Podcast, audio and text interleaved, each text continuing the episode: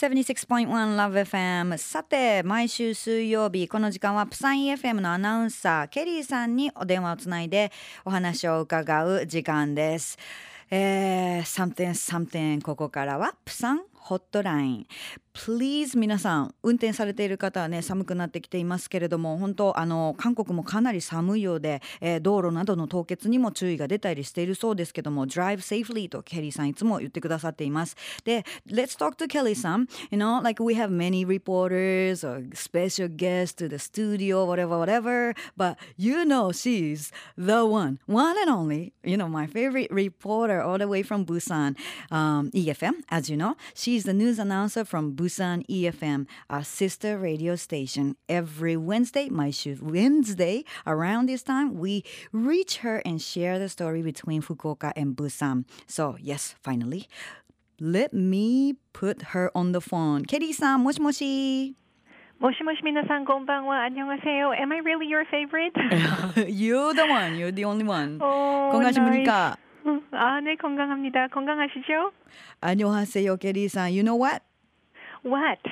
It's the last talk of this year Oh my god. because today is the last Wednesday of the year 2012 right? Oh my god, right? You know, I didn't even realize that. But uh so next time when we talk, it will be the next year 2013, right? はいそうですね year of the snake. Oh my god. そうなんです蛇年ということを今ね付け加えてくれましたけれども今週の放送を終えたらもう本当にあのケリーさんと次に会うのは2013年年が変わりますねえケリーさん Time flies Yeah, time flies.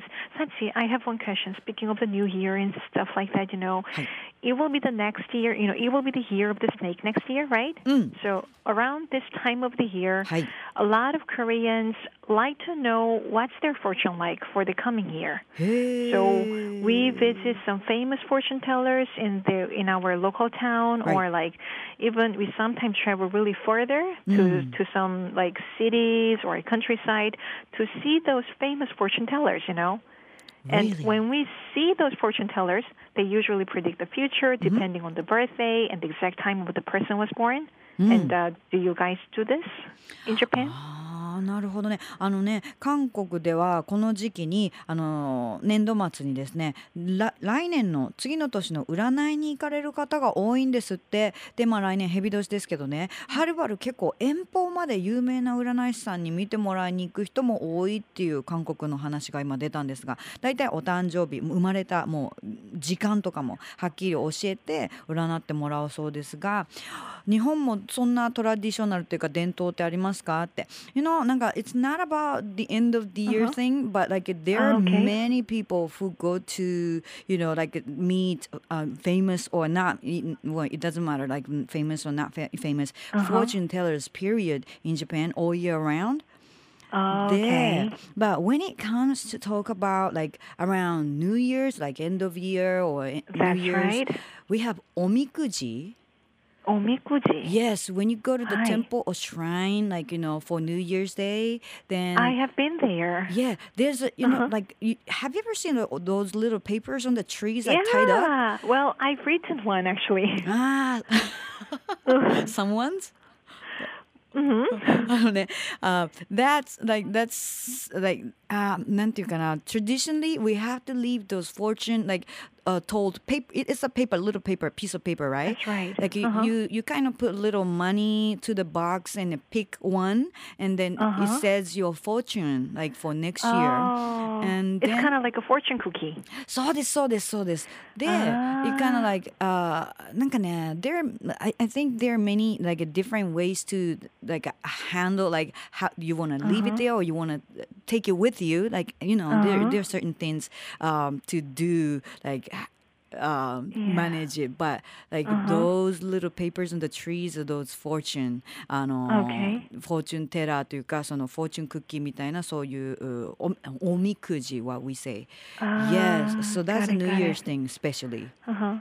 So when you guys go to the fortune tellers, by the way, you know, Mm. like do they check your birth time and the birthday and things like that, like we do? あーそうですね and also like no some fortune teller read palm なんていう palm のほら、 Uh-huh. えー手相 you know lines on the palm on, on your palm and Sure. read the lines and oh oh you, you you're gonna have uh, uh, lots of kids と Long か life. yeah long life とか you're gonna be rich とか、uh, s- uh, そういうのは、うん、ありますね so like different fortune teller different style different ways Okay. yes Well, here in Korea, I think that most of the fortune tellers stick to one style, Hi. checking your birthday and birth time, you know. So, you know, when mothers give a birth to a baby, if Mm. the labor is tough, you know, babies can be born by cesarean section, right? You know what. I'm saying? Then some mothers go to the fortune teller and get the best time that they can deliver a baby for the C-section in Korea. And then they make an appointment with the doctors. なるほど韓国はね Hi, やっ I ぱりあ wonder の if you guys have this kind of culture. I never heard of before but 韓国ではあのその占い師の方にね出産のタイミングも相談して、まあ、C セクションという今言葉が出ましたけどもそういったところを相談される方もいるっていうこれはねちょっと知らなかった、まあ、文化というか、えーことですね。へー Anyways ケリーさんそれ That's very interesting、I, I, don't, I, don't, I don't think I ever heard about it like in Japan Oh, really? Yes, maybe. Korean maybe mothers. ね え、面白い。はい。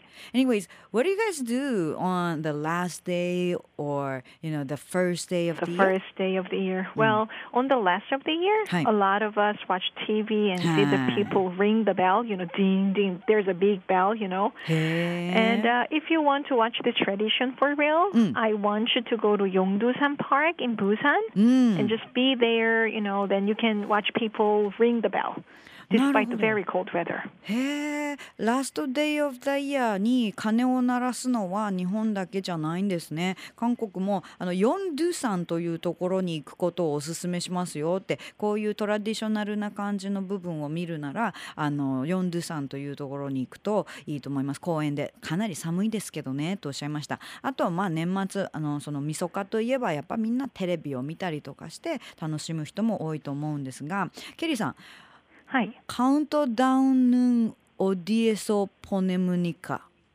Uh, countdown은 well, we usually stay home and count down with people, you know, around you. うん、 But after count, after you know the end of the countdown, you know, like people in America hug and kiss, right? うん、 But we kind of hug, but we don't kiss. But you, especially this Uh-huh. year. Ah, this year.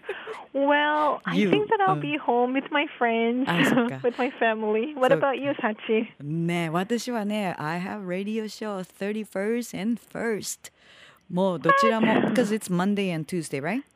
All Live on right. air はい、そうなんです Well, actually, don't be jealous, but the first day of January, Hi. well, our show will be recorded. ああ、そうなんですか。わかりました。なるほど、なるほど。そうか。まあね、いろいろね、えー、予定がありますけど、ケリーさんは今年はカウントダウンはまあお友達とちょっとまあその年末のその大晦日に関してはちょっとゆっくり友達と過ごしたいかなと思っているそうですが、I see。はい、and on the first day of the new year,、there are a lot of people who like to see the sunrise、because you know, you know, so people like to go to the place. Which is called Ganjeolgot うん because it is the place that has the first sun of Korea. You know Oh. what I'm saying? で、まあ、元旦の話になると多くの人が初日の出を見に行かれるそうですよ。まあね願いを込めてね初日の出を見てもうその年をみたいな感じで気持ちを込めて見に行かれるそうなんですがプサンからとかだったらカンジョル語と言われましたおすすめ。Ganjeolgot. Hi. What is カンジョル語 like? Well, Ganjeolgot is pretty close to Busan. It takes about 40 minutes by car. It's somewhere between Ulsan and Busan, I'm saying. and And Ganjeolgot is famous because it's a place that, you know, as I told you before, mm. uh, the it's the place that Korea it's the it's the first place that uh, the sun rises in Korea actually. Ah, so people like to go there and uh, make a resolution with others, you know. And uh, I want you to go to Haeundae Beach as well mm. because there are a lot of people who will wait for the first sunrise of the year 2013 as well. And uh, after people see the first sun, there will be a lot of festivals coming along. And the best part is the polar bear swimming. おお、はい。なるほどね。あのね、プサンからね、そのさっき言ったカンジョルカンジョル号はプサンから車で40分ぐらいのとこで、プサンとウルサンの間の位置かなと。で、えー韓国一早くもう日が昇るところが見れるってことで有名なとこなので、元旦はそうやってまあ初日の出見に来られる方多いそうです。で、いつもお話ししてくれるヘウンデビーチに関してはたくさんの方来られます。でね、あのもう初日の出を見る方、2013年の初日の出を拝む方いらっしゃるんですけれども、それから初日の出見て海に入るもうフェスティバルもあるんですけども海にもう本当にスイミング寒中水泳をされる方も多いそうなんですよね。びっくり。That はいはい sounds like you know. So you're saying people really swim, literally swim in the middle of this winter time? Oh yeah, don't tell me about it. You know, they swim in the Beach wearing only a swimsuit. Hey. Well, but I've never seen a ladies, you know, who are wearing bikini on this weather, though. But, uh, but you know, a lot of people participate in this event, including men, women, children, young, old, some foreigners, even. You know, really, a lot of people participate in this event, and you can do it. 日本でも寒中水泳という文化はねありますけれどもあの韓国でこのヘウンデビーチもう初日の出見た後に海に入る方水着着てこの寒い中のスイミングをされる方は男女もう本当若い方お年寄り子供外国人も毎年本当に多いそうで、えーこういう初日の出の後、まあ元旦の行事としてそうやって参加される方多いんだそうです。ねさてさてあのケリーさんえっ、とね、I, got, I just got a question from radio name ANW さん。 Hi. ANW さん is asking ケリーさん、ホット you know like you told us a Oh, yeah, little bit about hot hot dog is it like especially for winter time that's the question Oh, well, hot dog is one of the winter food that we eat, you know, as a street food. And bungeoppang is another street food, which is very common during the winter time. ああなるほどホッ But usually, hot dog is kind of popular in uh, during the winter time. But uh, you can still find some hot dogs even in the summertime as well. あなるほどホットクってやっぱり冬がやっぱ美味しいんですけれども夏でもすごく有名だしあの夏でもお見つお店売ってるとこ見つけることはできるかもしれませんがやっぱり冬によく食べるるものだということです。The other one is called プンア。はい、これも冬美味しいものだそうですよ。A&W さんからでした。ありがとうございます。A&W さん。Thank you. ありがとうございます。はい。ということで、I know it's time to wrap up, but please have a great, great, you know, end of year. And、uh, I have to have you back here next year again. So, 40チャルポネセヨ。 예, 연말 잘 보내세요. Absolutely. Thank you for everything, people in Fukuoka. Happy 2013. See ya. はいということでプサン EFM からケリーさんのホットライン今年のラストをお送りしましたこのコーナーポッドキャストでも聞くことができます詳しくは LoveFM のホームページをご覧ください Love FM Podcast. ラブ f m のホームページではポッドキャストを配信中スマートフォンやオーディオプレイヤーを使えばいつでもどこでもラブ f m が楽しめますラブ FM.co.jp にアクセスしてくださいね Love FM Podcast.